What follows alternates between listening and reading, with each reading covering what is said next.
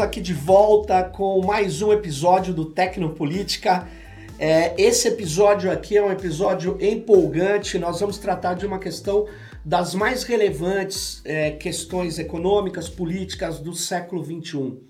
É, estamos aqui com a Maria Carlotto, obrigado Maria, professora da Universidade Federal do ABC, pesquisadora, é, já há um, há um bom tempo trabalha com a questão de propriedade intelectual. Recentemente, a Maria Carlotto lançou esse livro aqui, ó, Acesso Negado, é um e-book do, da editora Sesc, Sesc Edições São Paulo. É, o livro o Acesso Negado, Propriedade Intelectual e Democracia na Era Digital, ele trata de boa parte das questões que nós vamos conversar aqui hoje. Mas vamos lá, é, esse, por que, que a gente está fazendo esse programa? Principalmente porque a, ainda esse ano foi aprovado pela União Europeia a diretiva sobre direito autoral. E nessa diretiva existe o famigerado artigo 13, que na aprovação do parlamento ele pode ter mudado de número, mas esse artigo ele implica na, nas plataformas, nos sites de internet, é, organizarem mecanismos de filtragem automática de conteúdos que podem estar violando o chamado direito de autor ou copyright. É, e aí que está o problema. Como é que você faz uma gestão algorítmica? Você faz um reconhecimento automático no YouTube ou no meu blog de alguma coisa que possa, uma imagem, um texto, um conteúdo, é, que possa estar violando o direito autoral. Isso, é, junto com a ideia de se você pegar um trecho de um jornal você vai ter que remunerar automaticamente esse trecho. Uma coisa que uh, nós pesquisadores, a gente cita, e hum. isso é, é, legal, a gente cita trechos de obras uhum. que estão é, sob o copyright, mas que sem aquela citação a gente não consegue dialogar com aquela obra para fazer a crítica. A ideia da ciência é baseada em crítica, né? Então a gente tem que ter esses acessos. Nas reportagens, idem, você para criticar uma reportagem você tem que pegar um trecho. Até que ponto esse trecho vai ser considerado legítimo ou vai ser considerado violador da legislação? Então, nós estamos numa situação complexa, onde é, me parece que essa diretiva vai entrar o ano que vem, uhum. já, e é, ela pode gerar efeitos dramáticos aí no compartilhamento ou no justo uso das ideias, dos conteúdos. O que, você me diz disso, Maria? Qual é ou quais são as implicações, na sua opinião, dessa diretiva aprovada? Então, Serginho, primeiro, boa, boa, não sei se é bom dia, boa tarde. Pode ser bom dia, boa tarde ou boa noite. O pessoal vai ver esse podcast. Muito, estou muito feliz de estar aqui. Assisti, assisti vários podcasts do Tecnopolítica. Acho esse nome o máximo, chiquérrimo. Muito bom. Estou feliz de estar aqui. Obrigada. Bom, Obrigado. acho que tem duas coisas aí diferentes que acho que têm que ser discutidas, né? O que a gente está chamando de artigo 13, que pode mudar, que é o mais escandaloso, ele responsabiliza as mídias sociais, as plataformas Sim. Google, YouTube, Facebook, por conteúdo indevido. E eu estou pondo aspas, porque a gente sabe, já está na lei de direito autoral, que você tem o que você, né, o chamado uso justo. Então Sim. eu posso usar partes, eu posso, enfim, aqui a gente tem vários elementos, né, aqui não sei exatamente, mas várias dessas coisas poderiam ter, eventualmente, essa foto, por exemplo, podia por exemplo. ter propriedade intelectual, tá certo? Mas é um uso justo, tá aqui no nosso cenário, isso seria considerado, é, esse, então, estaria nessa chave do uso justo. É, e infrações eventuais são, né, ou seja, se eu, se eu extrapolo esse uso justo, seria responsabilidade do sujeito que gera o conteúdo. O que, que o artigo fez, 13 faz? Ele transfere para as plataformas digitais.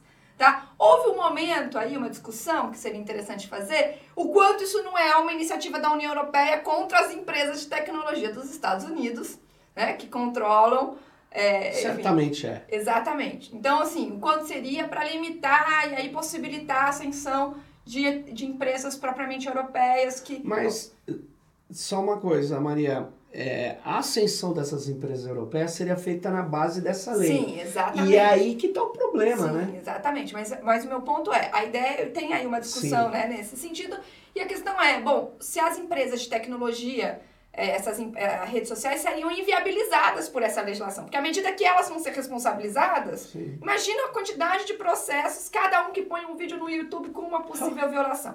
Então, o que, que se desenvolveu? Esses algoritmos que viabilizariam né, a atuação dessas, dessas, é, dessas plataformas. Só que esses algoritmos desrespeitam os direitos individuais. E aí é que é atenção. Uma outra questão é o artigo 11, que talvez seja até mais grave em alguma medida, porque ele explicitamente limita o uso justo. Uhum. Tem uma, né, ou seja, no sentido de que cada citação pode ser, é, é, deve ser remunerada, principalmente links de notícias, etc. E isso inviabiliza completamente a lógica. Remuneração de links é uma novidade Exatamente. impressionante. Exatamente. E ela, é, isso pode é, criar uma situação uh, que inexistia antes, né? Você não era impedido mesmo, por exemplo, de fazer um documentário Sim. e pegar trechos de jornal. Hoje Sim. isso com esse artigo está em questão. Não, e na legislação brasileira de direito autoral, você pode inclusive citar notícia na íntegra. Tá explicitamente na lei, porque a notícia ela, ela tem uma, um caráter especial, tá? Por que, que eu estou dizendo isso? Porque se reconhecia, é, e aí é que a gente vai pra, talvez para a questão central, é que o direito autoral, a propriedade intelectual e o direito autoral particularmente, eles existem já há alguns séculos, Sim. tá? Só que havia uma compreensão de um equilíbrio entre o direito do autor e o direito do, daquele que usa o conhecimento produzido por esse autor. Uhum. Conhecimentos, conteúdos, enfim. Ou seja, um equilíbrio entre uso e remuneração Sim. da produção. Esse equilíbrio se é, desfez completamente a partir do momento que esses direitos autorais passam a ser centralizados por empresas. Porque não veja, não é, não são claro. indivíduos que vão não. ser remunerados né? Ou seja, indivíduo, peer-to-peer, né? Indivíduo. Sim. São grandes empresas que detêm esses conteúdos e que estão aí nessa, nessa disputa. Mas eu acho que no caso do artigo 13 é uma disputa entre a Europa e os Estados Unidos, porque o contexto atual, e aí já indo para o significado da propriedade intelectual na economia do século XXI, é que a, a propriedade intelectual ela é talvez a principal é, é, batalha em disputa entre claro. as grandes economias: China, Estados Unidos, Europa e Japão. Sem dúvida, por quê? Porque se nós estamos falando de uma chamada economia de dados, Sim. economia de informações, tecnologias de informação, nós estamos falando de coisas imateriais, nós estamos falando de bens culturais. Sim. Mesmo um algoritmo, um, um software, um software ele na nossa legislação ele é comparável a uma obra literária. Sim. Porque ele não é comparável a uma turbina de, vamos dizer, hidrelétrica. Sim, porque ele é, ele é uma linguagem. Né? Ele é uma linguagem. E ele, e, e, ele, e ele, se você tivesse essa memória, você decoraria 10 mil linhas daquele Sim. software, como você pode decorar uma poesia. Sim. Né? Então, a, a questão é, é nós estamos falando de uma, de uma série de mudanças que a tecnologia trouxe nessa disputa econômica. Uhum. É, Para você ter uma ideia, algoritmo e software nos Estados Unidos, ele é patenteado, Sim. é tratado como o que eu acabei de dizer, a turbina, Sim. como algo que fosse industrializável, uhum. como algo que fosse material. Uhum. E há uma pressão norte-americana para que o Brasil também retire softwares, algoritmos, formulações científicas dessa legislação de direito do autor uhum. e passe para a legislação de patentes. Sim. Explica para quem não sabe a diferença patente e direito de autor. Qual que é a diferença? Porque tem várias pessoas que falam assim para mim: eu patenteei é, o meu livro. Eu é. falei: bom, você patenteou então o papel ali, não. porque o conteúdo dele não é patenteável. Espero que não seja no Brasil. Sim. Qual que é a diferença para a gente começar a é, fazer uma volta e chegar a essa disputa comercial entre China, Europa e Estados Unidos? Tá. É, eu acho que a melhor. É, é, primeiro, não é. Não é muito difícil explicar, tá? Mas então, vamos tentar. Vamos Tecnopolítica tentar. com vocês. Exatamente. A, eu acho que a principal diferença, acho que não, a principal diferença, acho que a melhor forma de explicar é o seguinte: o direito autoral hum. protege a expressão precisa de uma ideia. Perfeito. Então, eu, quando eu digo assim, ó, oh, que céu tão lindo hoje, o que o direito autoral protege é exatamente essa expressão. Ó, oh, que céu tão lindo hoje sabe, mundo, mundo, vasto mundo, mais vasto é o meu coração, Sim. é uma grande ideia, não é? Ou seja, que o meu coração não cabe no mundo. Mas Sim. o que o direito autoral protege é apenas os versos, essa expressão precisa, mundo, Perfeito. mundo, vasto mundo, certo? Então, o que o direito autoral protege é a expressão precisa de uma ideia. E o que a patente protege é a ideia. Perfeito. Então, eu posso expressar essa ideia de diferentes maneiras, mas a ideia é que é patenteada, certo? Então, por que, que isso é importante? Porque o direito autoral, querendo ou não, ele possibilita muito mais usos. Porque eu, uma vez que, que protegi a expressão precisa de uma ideia, autorizo outro a ler essa ideia, a usar a ideia. A ideia não é protegida. Eu claro. posso usar a ideia de diferentes maneiras. Quer dizer que a patente, na hora que eu transformo, por exemplo, um software em patente, eu posso evitar que mesmo aquilo que ele faz seja feito em outra linguagem, inclusive. Exatamente. Esse é o ponto central. Olha. Esse é o ponto sacou? central. O que, que acontece? Por, qual que é, então, para retomar a diferença, acho que para deixar mais claro, tá? No direito autoral, eu protejo a expressão da ideia, mas não a ideia. A ideia é livre. Então, eu leio o, o livro do Drummond, me inspiro e saio por aí repetindo as ideias que estão no livro. Ou eu leio um artigo científico de física, tá Sim. tá certo? Se eu for citar Textualmente, eu preciso da fonte, mas a ideia eu posso usar livremente, porque o direito autoral não protege a ideia, só a expressão precisa da ideia. A Perfeito. patente é o contrário, certo? O que tá. Eu. Aliás, patente significa claro, né? Ou seja, algo patente, uhum. algo claro, algo explícito. Por quê? Sim. Porque a expressão precisa da ideia tem, deve ser publicada, mas mesmo assim eu não posso usar a ideia. Então eu leio uma patente, eu aprendo aquela ideia. Se eu for usar, eu devo Nossa, remunerar isso o autor. você retomou uma questão aí vital. Porque, por exemplo, é, eu não posso impedir que ninguém leia e cite o livro do Drummond. Jamais. Não posso. Porque se eu paguei pelo, pelo livro, enfim, o direito do autor, eu não posso impedir. Sim. Mas a patente eu posso. Sim, pode. Então eu digo assim, o Chile pode usar essa patente, mas se é Brasil não pode.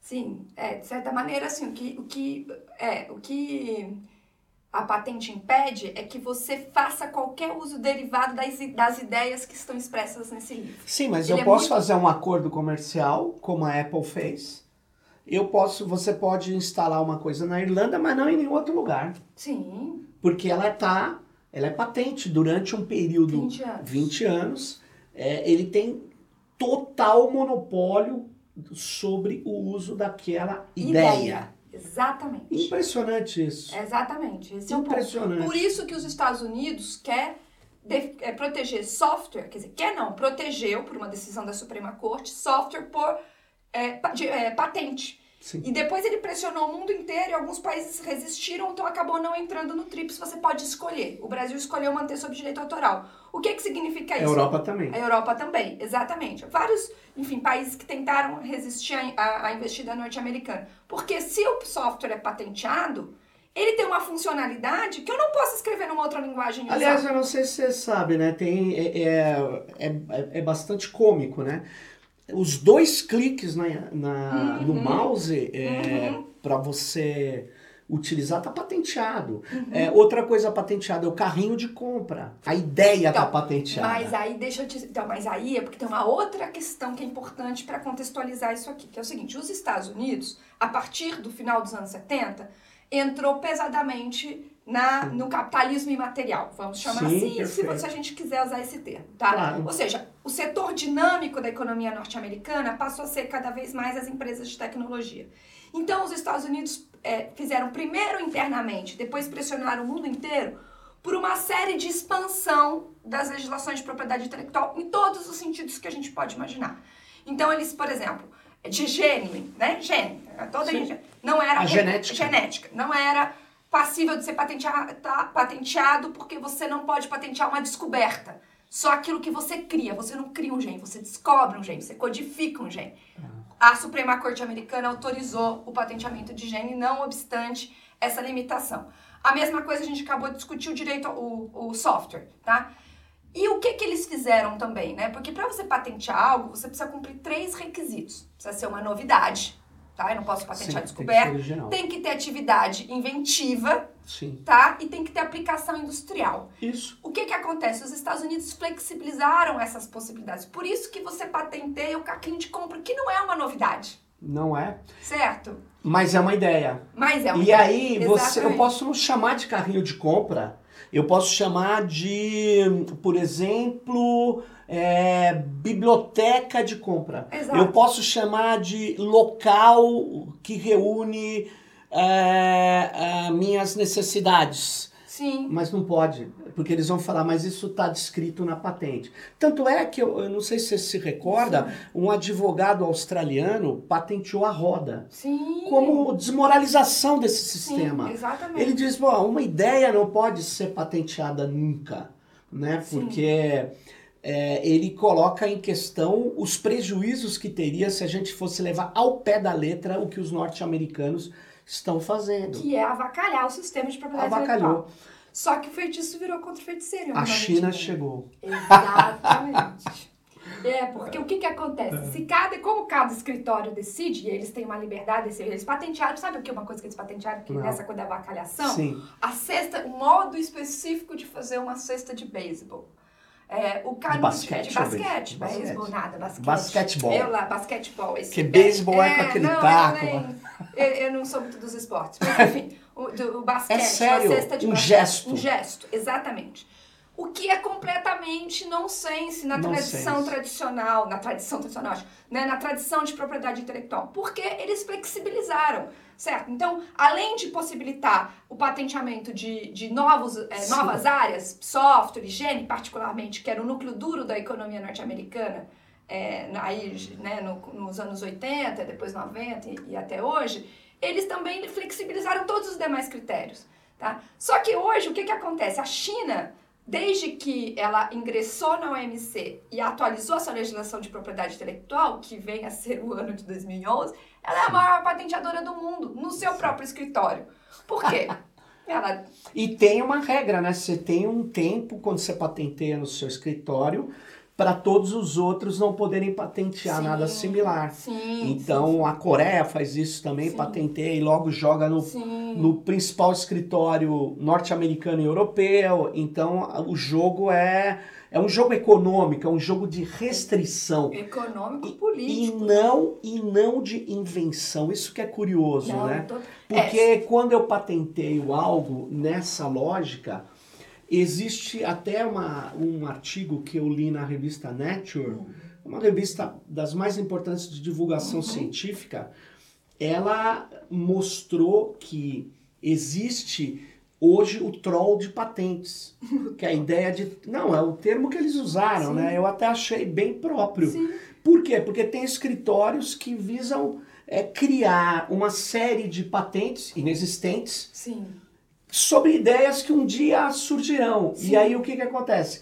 Quando alguém tiver aquele experimento sendo realizado, o Já tá. escritório tá. chega e fala: olha, eu tenho a patente desse, por exemplo, transmissão de informações por redes neurais. Sim. Não a rede neural da inteligência artificial, a rede neural mesmo. Mas percebe que isso só é possível porque a patente protege a ideia. Exatamente. Ou seja, a ideia é, é, uma, é, é muito, num sentido muito amplo, né? Agora, você tocou num ponto, Sérgio, que é muito importante nessa discussão de propriedade intelectual, que é o seguinte, tem uma ideologia, né, uma, ou seja, uma, uma falsa ideia, Sim. Tá, de que a propriedade intelectual é, favorece a inovação na medida em que ela protege o pequeno inventor, hum. ou aquele, ou mesmo uma empresa que venha, Sim. ou uma pequena empresa, essa coisa da startup, está até aí no plano novo do governo, essa coisa da startup, Sim. ou seja, aquela pequena empresinha. Veja, em alguns casos muito pontuais, isso pode acontecer ou pode ter acontecido. Talvez até melhor, pode ter acontecido, talvez não venha mais acontecer.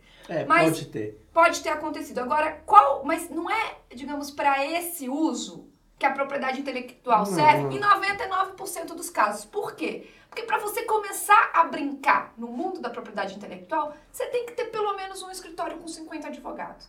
Porque é uma coisa, digamos, é um jogo é, brutal. Brutal. E, e, e, e, você. Então, assim, tem vários estudos que mostram que, tirando casos muito excepcionais que só servem para alimentar o mito, o que se existe na prática é. O que existe na prática é um jogo de escritórios de advocacia. Inclusive, tem um livro muito legal é, chamado A Inovação e Seus Descontentes, que eles dizem o quê, basicamente? Que bom é, Não, é ótimo. Inove é, tem, em inglês, acho que merecia uma tradução para o português. Que eles dizem basicamente isso. Quem ganha com a propriedade intelectual são as grandes empresas e os escritórios de advocacia. A inovação só perde. Porque não é, não é funcional, não certo? É. Porque, veja, se eu posso patentear qualquer coisa, se eu flexibilizo a propriedade intelectual a tal ponto que qualquer ideiazinha boba pode ser patenteada, e se eu posso lucrar com isso, para que, que eu vou investir anos e anos para chegar numa inovação radical? Então, tem várias pesquisas que mostram que, primeiro, o incremento da propriedade intelectual, o recrudescimento, o fortalecimento da propriedade intelectual reduziu a radicalidade das inovações. Na indústria farmacêutica, isso é claro. Então, uhum. ao invés de você patentear o grande remédio, você vai patenteando pequenos melhoramentos e lucrando com isso. É, é uma, é, um, é, uma, é uma economia da inovação de baixa radicalidade. Tá? E mais, as inovações realmente radicais, aquelas que mudaram a forma como a gente vive, porque internet, é, o touchscreen, a engenharia surgiram no momento onde você tinha o que a gente chama de ou de pesquisa pré-competitiva, claro. ou a, a propriedade intelectual muito restrita. O microprocessador, Sim. os semicondutores, Estados Unidos, o governo americano pôs o pé na porta, não deixou restringir com patente, para que a coisa pudesse mais rápido. mais rápido. Exatamente. Por quê? Porque é o que aconteceu, você, você tocou num ponto crucial, porque quando você permite, por exemplo, patente de combinação genética, patente sobre seres vivos, além de ser um absurdo, porque ninguém inventou nada, você está descobrindo.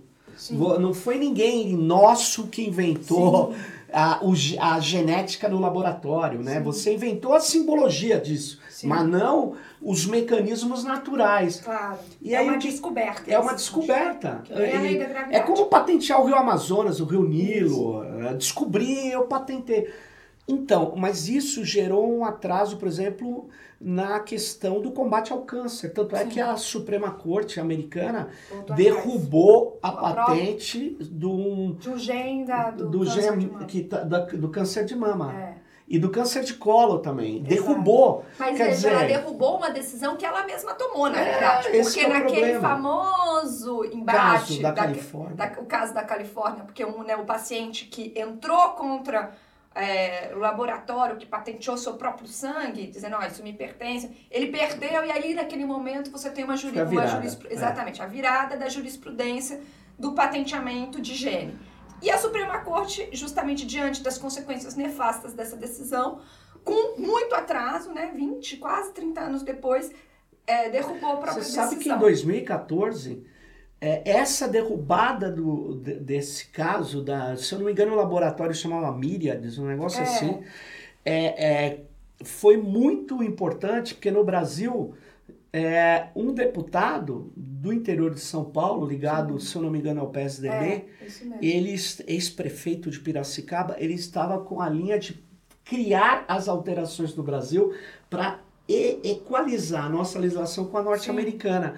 E ele dizia: vamos ficar para trás, que é sempre esse Sim. argumento. Sim. Vamos ficar para trás. E aí, quando a Suprema Corte derruba Aí os deputados contrários ao patenteamento de seres vivos no Brasil Sim, e tal falaram. falaram: olha, nós não vamos ficar para trás, nós vamos ficar em conformidade com a decisão da Suprema Sim, Corte. Exatamente. E aquilo ficou parado lá, mas está lá ainda, está lá, é um perigo. E há uma pressão para, é, inclusive na Universidade Federal do ABC, é, há uma pressão para que o entendimento próprio lá dentro da universidade seja que software é algo industrializável, é uma patente e não direito de autor. O que é completamente legal. Eu não sei como é que as pessoas acham que podem fazer isso ali. Então, mas é muito curioso isso e muito perigoso. Por quê? Porque se você entrar no nosso Lattes, mesmo na área de humanas, é, tem o incentivo à patente. E aí eu tive fazendo uma, uma conta simples. Quantas patentes tem a IBM no ano passado, a Microsoft, uhum. a Samsung? São mais de mil patentes cada uma dessas empresas. Se você reunir todas as universidades brasileiras, não dá uma empresa dessa. Uhum. E a patente, como você disse, é um instrumento jurídico. Uhum. Não tem a ver com pesquisa. Uhum. Tem a ver com capacidade de transformar isso numa linguagem jurídica específica. Uhum. E, e lá nos Estados Unidos, bom, patentei aqui, muitas vezes é mais rápido patentear lá. E lá tentar manter aquela patente sob uhum. uma série de ataques de outros escritórios. Uhum. É isso que nós vamos produzir?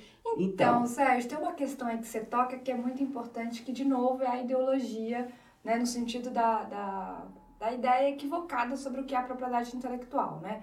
Porque, veja, quando você diz, né, se a gente somar todas as universidades brasileiras, não dá uma grande empresa norte-americana. Um ano. É. Um ano não dá uma grande empresa norte-americana, tá? Você tem toda a razão. Agora, quando você olha pro, só para o capitalismo nacional, as, as universidades brasileiras são as maiores patenteadoras. Porque Curioso. as empresas. Não, porque as empresas nacionais, tirando a, Pet, a Petrobras, que durante Sim. um tempo gerou. É, enfim, ela disputava com a Unicamp, com a USP, o, o primeiro lugar ali da, dos maiores patenteadores nacionais, nacionais, tá? É, as universidades são as grandes patenteadoras, tá? Só que o que, que acontece?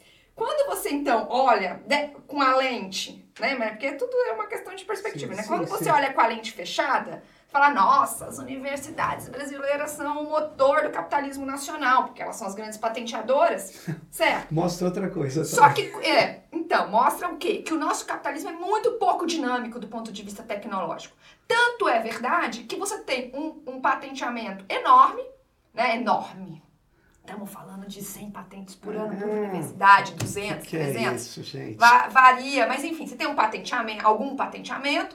Só que quando você vai olhar o licenciamento, que é o que importa do ponto de vista. Claro. Que é o quê? Se essa patente foi usada, foi licenciada para alguma empresa para gerar renda. Porque senão ela é só um instrumento jurídico. Sim. Aliás, podia ser até como um artigo. As pessoas até põem na parede. Eu acho, eu acho tão engraçado uma vez eu entrei e tinha as patentes na parede. Eu brinquei, isso é uma prova de que isso não tem nenhuma utilidade econômica. Você tá na parede igual tem um quadro. Tem um quadro na parede, patente concedida. E aí, entendeu? Mas o meu ponto é, o ponto central é o seguinte, para voltar aqui para a discussão.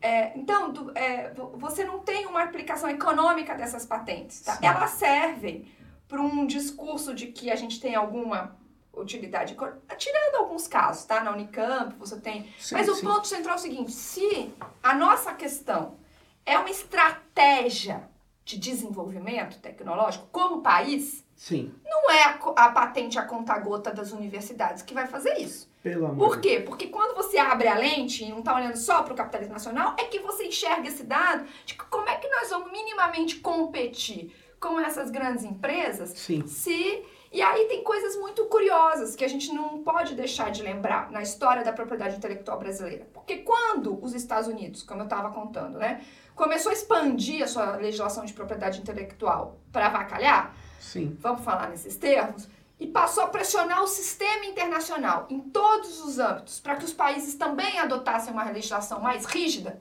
o Brasil resistiu Sim. no âmbito internacional. Com a China, desculpa, com a Índia, Índia e o Brasil, a Argentina, em alguma medida, nós resistimos, conseguimos algumas vitórias, por exemplo, não ser obrigado a reconhecer patente de software, você pode escolher, não ser obrigado a reconhecer patente de novas é, é, desenvolvimentos de plantas, chamados cultivares, cultivares. enfim. A gente a, a, a, é, flexibilizou essa legislação. A nossa vitória na Rio 92, na Convenção da Diversidade Biológica, que os Estados Unidos nunca assinou. Então, nós tivemos vitórias diplomáticas até 94, mais ou menos, né? porque o Brasil era, digamos, a liderança daqueles que.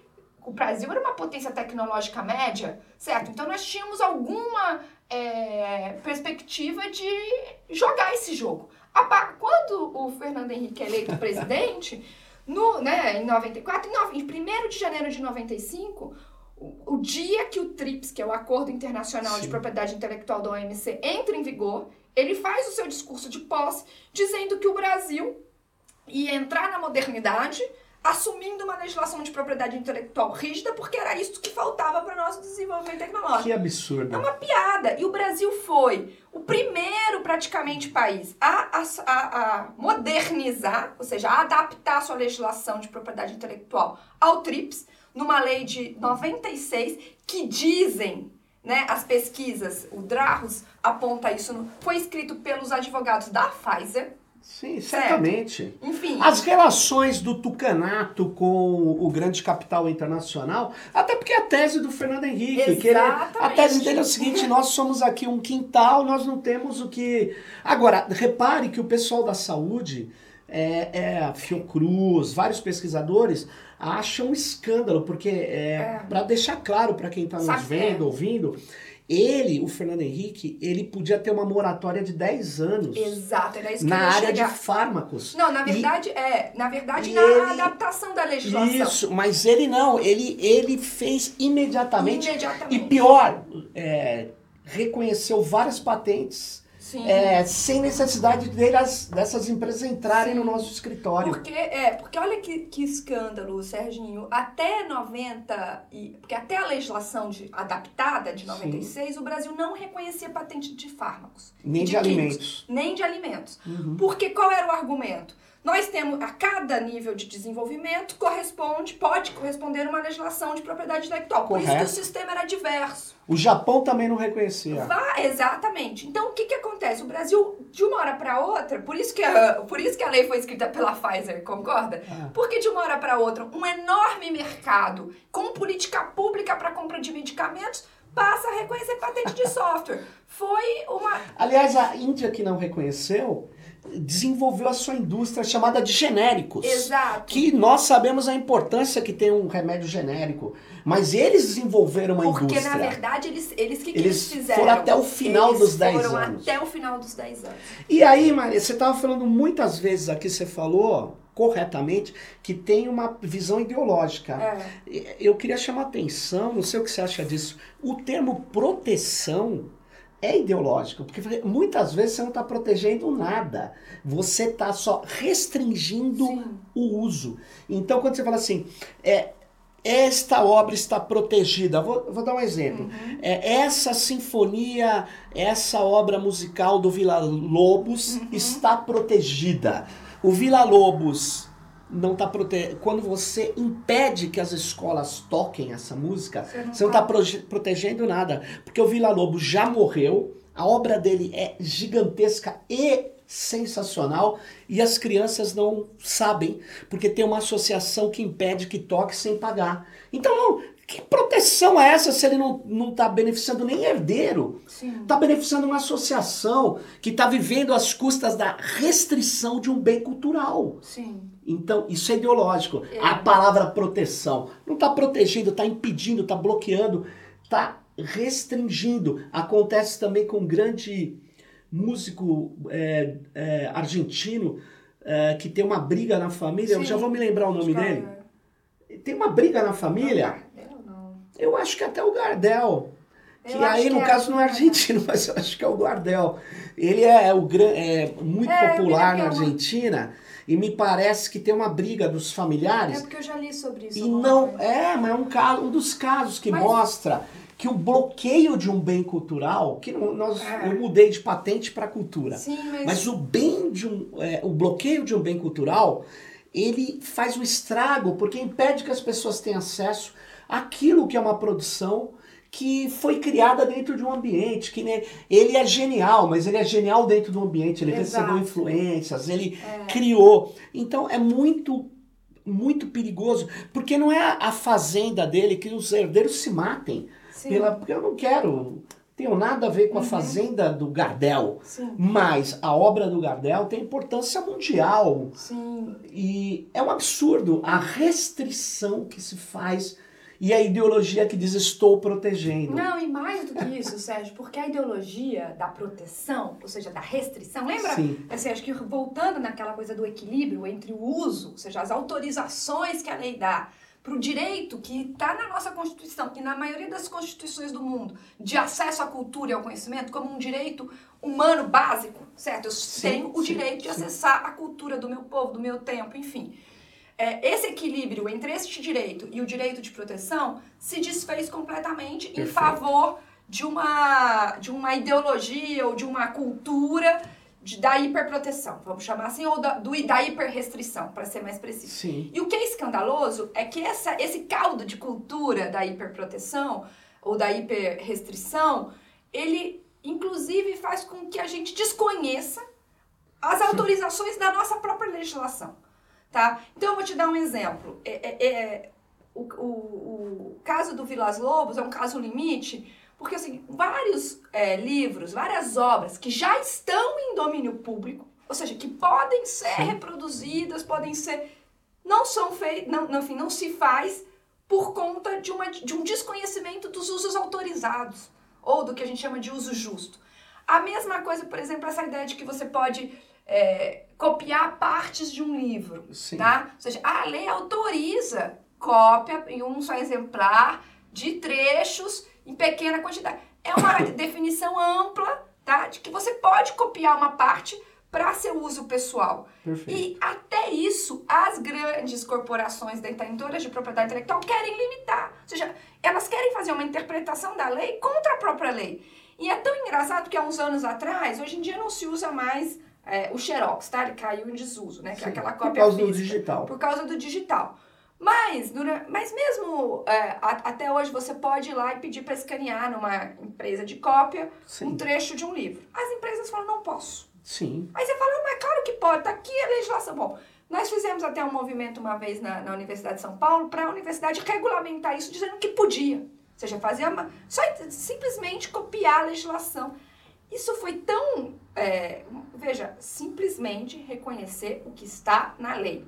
Só isso. É saiu até no. A coisa foi tão des, desestruturadora porque é uma mudança cultural, percebe? Claro. Eu reconhecer que eu posso fazer algumas coisas. Por exemplo, eu posso copiar uma notícia inteira. Claro. Porque isso está autorizado na minha legislação. Desde que para uso, enfim, de comentário, assim por diante. Não comercial. Posso... Não comercial. Mesmo. Então, o que, que acontece? É, os Estados Unidos mantêm um relatório, o famoso relatório 301, onde ele vai atualizando as infrações que existem no mundo inteiro a sua Sim. propriedade intelectual. Tem lá o movimento estudantil da USP que fez uma regulamentação interna para você ver o, lim, o, o, nível de controle claro. que eles têm sobre, sobre a dinâmica cultural ligada à questão da propriedade intelectual. É. Para a gente só frisar o quanto essa ideologia é importante, porque ela é alimentada e, dia a dia. E é interessante o seguinte: é, tem um, um, texto que eu escrevi há muito tempo atrás, uma coletânea que eu fiz com um colega que agora está lá passando um tempo na, na Rússia. Uhum. É, o Irineu Franco Perpétuo, ele é o futuro da música depois da morte do CD. Ah. E, e tem um texto lá que eu discuto a, a seguinte questão. Não tinha sentido ser autor de uma música, uhum. assim, autor no sentido que uhum. conhecemos hoje, antes de surgir a tecnologia da gravação. Por quê? Porque, por que, que no século XVII, muitas obras, você, você fala domínio público, não sabe quem fez? Porque não tinha o menor cabimento você pôr um nome. Por quê? Porque, em geral, você vendia uma partitura e a partitura é para um outro músico. Ou você vendia a música num evento e as pessoas ouviam e reproduziam. Exibição, né? Era exibição muito porque você ia junto com a música que você criou. Mas quando você separa o autor da composição e da gravação, ou seja, a tecnologia da gravação viabiliza a propriedade intelectual uhum. individualizada e aí eu posso cobrar, posso dizer quem pagou, quem não pagou. A uhum. música não é aquela tecnologia da gravação. A música continua sendo, você ouviu e você sai cantando, uhum. se você memorizá-la. Mas se tentou fazer de um bem cultural muito difícil de apropriação privada, uhum.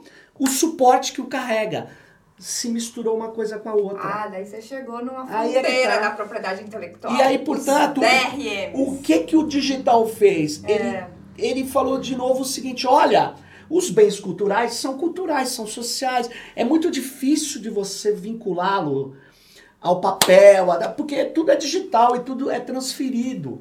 E o que, que nós estamos vendo hoje é uma tentativa de DRM, Isso. uma tentativa agora de legislação europeia, Mas, de criminalização. Mas valia a pena explicar o que, que é o DRM, porque é o seguinte, acho que o que o Sérgio está falando é que Você teve um, dois, um momento onde a tecnologia. É, porque acho que é meio. Né? Tem um momento que a tecnologia liberou né, a, a possibilidade de, de, então, né, de uso e de Sim. distribuição de bens culturais. Que foi, digamos, a era de ouro da internet, digamos Sim. assim. Né? Quando você baixava música, enfim, de graça, aquela você teve o, o porque você, digamos, desprendeu a, cultura do seu suporte material, de, em alguma medida, né? O que, que o DRM faz, né? Os Digital Management Rights lá, né? Ou seja, Sim. a ideia de você atrelar novamente. Então, você é aquela coisa, sabe quando você compra um CD e ele não funciona no, nos Estados Unidos e ele não funciona no Brasil, Sim. porque ele tem um, eu não sei nem o que, que é exatamente. É criptografia. Uma cripto, criptografia, uma, um, enfim, um, um, algoritmo, né? É, criptográfico. Um, ele, ele só permite ler quem tem a chave para ler Exato. aquela criptografia. Ou seja, você cria uma tecnologia para restringir o uso. Isso. Que, e isso é a fronteira. Todos os, a fronteira da propriedade, porque a propriedade intelectual, ela é um, a gente está até agora discutindo, ela é um instrumento jurídico. Né? Os DRM são instrumentos tecnológicos de restrição. É muito mais complexo, porque você é, não tem como recorrer a um juiz para dizer, olha, eu tenho aqui o direito, é, enfim, Mas andou tendo muito problema o DRM. Sim. É, o DRM criou muito problema e depois a comunidade tinha uma coisa muito séria é, eu, eu, fui vítima disso. Eu comprei um, na época um, um, um, DVD na Europa, ele não era lido num leitor de DVD no Brasil, Isso. porque a criptografia era diferente.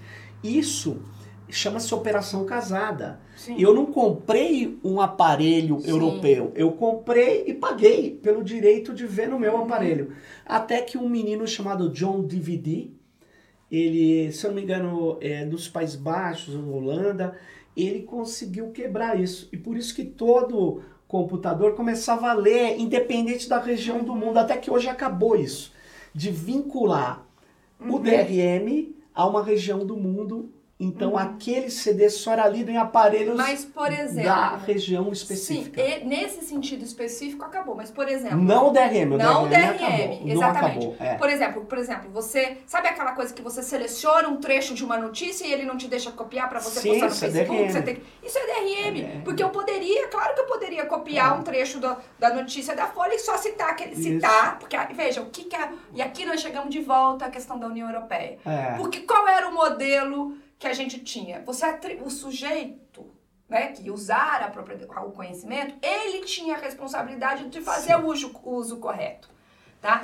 Todas essas plataformas, tanto o DRM quanto o artigo 13, que os algoritmos que vão tirar, eles vão limitar os usos. Você nem sabe se o uso é possível, já está proibido. Já está proibido. É isso. Isso, o, o jurista americano Lawrence Lessig dizia isso. Ele dizia, olha, é, daqui a pouco, e ele traz casos absurdos Sim. que você. Um, alguns livros já viu que ele não pode ser lido em voz alta. E aí, é, é. ele trouxe vários exemplos que são absurdos, Sim. que não estão protegidos pela lei, mas é essa interpretação absurda, exagerada, Sim. ou como você bem qualificou, de avacalhada. E aí, nós estamos vivendo uma situação muito complicada. A propriedade intelectual, ela é extremamente é, complicada, uhum. né? Você, uh, um aluno perguntou para mim, por que que não é que nem um terreno e tem propriedade infinita sobre uma obra? Uhum. Ele me perguntava isso e talvez a resposta disso possa entender o que que é essa ideia de propriedade intelectual. Por que que você tem uma propriedade que vem do seu bisavô? Não existe restrição a que seja do meu neto. Hum. Mas por que um livro, ou mesmo uma patente, uhum. tem restrição? Uhum. Essa é a grande questão. A restrição vem do quê? Vem do prejuízo aqui no final das contas. Todo mundo sabe que você tem se você impedir que algo que seja uma ideia ou a expressão de uma ideia seja bloqueada. Uhum. Por quê? Porque, em geral, você sabe que tanto uma ideia quanto uma expressão de uma ideia, ela tem dimensão social e uso uhum. social. E, portanto, ela nunca vai poder ser privatizada uhum. como um uhum. terreno. É, na verdade, eu iria até além, né? Eu diria que toda forma de propriedade é um instrumento jurídico relati histórico e ar relativamente artificial, artificial no sentido de que é uma criação humana, criação. não é um dado da natureza, né? que é, limita determinados usos. Sim antes autorizados, o exemplo né, que está no, no, no, capital do Marx, os cercamentos dos campos comuns ingleses, é o exemplo é. clássico. Sim. Ou seja, você cerca, você limita determinados usos que antes eram culturalmente aceitos e autorizados e, sempre a terras comunais, né? Terras comunais. Uhum. Por que, que eu estou dizendo isso? Porque mesmo a fazenda do avô tem função, deve ter função social segundo a nossa sim, Constituição sim, e, portanto, sim. tem limitações possíveis da, da, herança, de uso, tem imposto. Tem países que não tem herança. Pouco, tem países que não tem herança, exatamente. exatamente. Você não pode herdar uma propriedade. Exatamente. Não então, assim, não tem na, é, essas são, são pactos que a sociedade faz do que, que é o, o a função Perfeito. social da propriedade. No caso da propriedade intelectual, e aí sim, é, eu acho que você tem o seu ponto, você tem toda a razão de frisar que se tem uma propriedade que tem muita função social e que, portanto, deve ter um uso muito limitado, é a propriedade intelectual. Sim. Porque dela depende, talvez muito mais do que outras formas de propriedade, por exemplo, a vida das pessoas. Porque nós estamos falando de medicamentos, nós estamos falando de alimentos, nós estamos falando de e cultura, no, de nós cultura. estamos falando da forma e como no, a gente vive estamos, e sobrevive. Exatamente. Nós estamos hoje né, é, fórmulas matemáticas sendo patenteadas. Isso é um escândalo. É um escândalo porque rompe a ideia da ciência. Então, um terreno tem um prejuízo se ele tiver uma função social que está sendo negada, uhum. tem um grande prejuízo. Mas uma formulação matemática tem um prejuízo absurdamente maior para o avanço da Sim. própria ciência. Sim. Então, qual que é o problema hoje que nós temos no cenário internacional? É, nós temos no mundo do copyright e do direito do autor é, hackeamentos, uhum. alterações. A gente tem licenças que usa uhum. a, propriedade, a ideia de copyright para poder fazer a defesa do compartilhamento e da ah, liberdade. É como é o caso do copyleft, deixe copiar, que é a ideia que está nas licenças GPL, General Public License, do software, alguns softwares livres. Sim então ela, é, ele usa a ideia do direito do autor, fala, eu sou autor e eu digo o seguinte, ninguém pode fechar esse conhecimento que aqui está. É. Agora, no caso da patente não tem nada igual. Então, a gente Sim, vê. Sabe por quê? É mas só para terminar Sim, isso, Maria, é, a gente tem um problema no caso Sim. da patente, que tem muitos conhecimentos tradicionais, de comunidades tradicionais, que estão sendo patenteadas por uhum. empresas europeias e norte-americanas. Uhum e que a gente não tem um mecanismo de proteção, de fato, uhum. do conhecimento público. E aí, sabe o que, que os caras sugerem? Que a gente patenteie coisas dos indígenas. Os indígenas não têm nem propriedade material, uhum. vai ter propriedade imaterial. Uhum. Então, tem uma lacuna uhum. nos tratados internacionais que precisa melhorar esses tratados de é, proibição de patenteamento de conhecimentos tradicionais. Então, é muito. É, primeiro, acho que tem uma coisa muito, muito legal do que você está falando, que é o seguinte: o direito autoral, na tradição Sim. europeia, ele é um direito natural. É verdade. Ou seja, é um direito do mesmo do indivíduo muito. E é isso que, ou seja, é isso que em última instância possibilita que o direito autoral, re, digamos, seja mais resistente ao uso corporativo do que a patente. No seguinte sentido, como eu sou autor, em última instância, por direito natural, isso pertence a mim, eu posso decidir como isso vai ser, vai usado. ser usado. Por isso que o software livre é isso, ele é uma licença de uso. Estou dizendo, a propriedade é minha. Então eu estou dizendo que pode usar, pode reproduzir, pode fazer.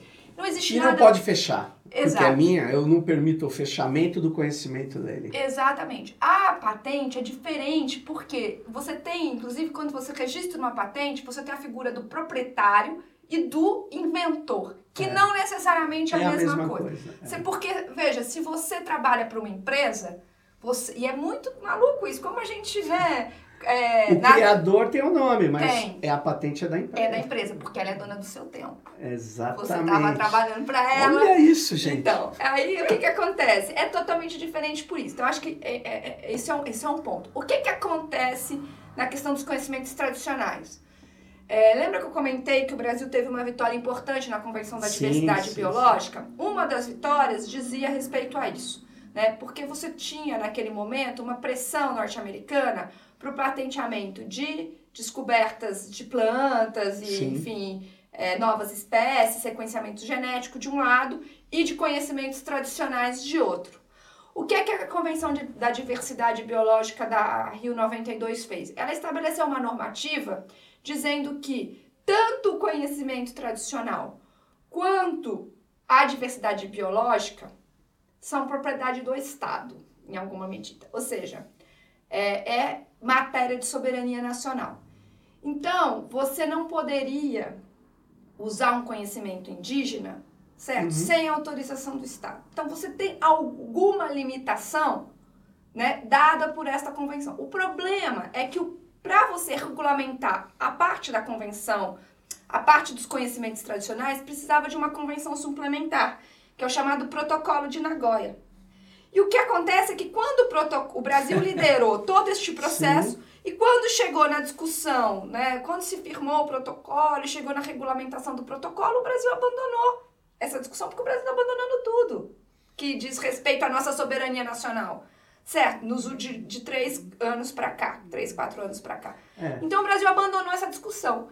Então, esse é o primeiro ponto, tá? Então, eu acho que a lacuna, é, é, parte disso é responsabilidade do Brasil, que era o líder dessa discussão e abandonou... Não, o Brasil que era um gigante diplomático, hoje é. É, uma, não, é, não é nem anão, não é, é desrespeito. É, não, é, um, é uma párea internacional. É um ele é um párea. O é, termo correto é párea, porque é. ele está contra uma série de coisas tradicionais da nossa diplomacia. Exatamente. Por quê? Porque ele está deslocando. Agora, um diplomata é a, a diplomacia é o filé mignon do filho do Bolsonaro, é a brincadeira. É um hambúrguer. É, não, mas é que ele falou que gosta de dar filé pro filho. E aí ele, aí ele diz. É, não tem nada a ver com filé, porque é uma embaixada, porque alguém sopra para ele.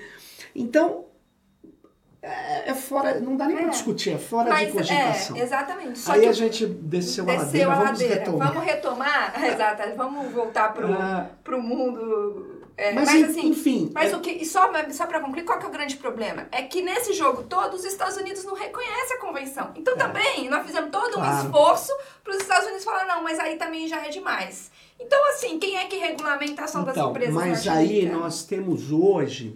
A internet tá, tá, tá, tá, A gente já fez algumas discussões aqui até. A internet trouxe uma esperança, depois uma desesperança, mas na verdade a internet ela permite é, que se construa, uhum. vamos dizer assim, um espaço público internacional uhum. também, ligação entre Sim. comunidades importantes uhum. é, no mundo inteiro. Eu acho que a gente tem que retomar essa questão, porque falta aí é, uma alternativa às patentes para que. É, não só para proteger comunidades tradicionais, mas Sim. principalmente para proteger os conhecimentos tradicionais. Sim é, aí sim é uma proteção, porque quando eu digo proteção, eu estou dizendo para que eles continuem comuns, sim. que eles continuem passíveis de serem utilizados por todos os sim, povos. Sim. Essa que é a questão. E eu acho que é, esse debate é um debate extremamente complexo, ele vai continuar aqui. Uhum mas vamos ter que encerrar aqui o Tecnopolítica. Estamos uhum. aqui já há algum tempo, espero que você tenha gostado. Obrigado, Maria. Imagina, obrigada. E nós vamos é, entrar é, num próximo episódio imperdível, não perca. Vamos discutir música, plataforma e tecnologia. Próximo Tecnopolítica com vocês. Valeu, uhum. tchau.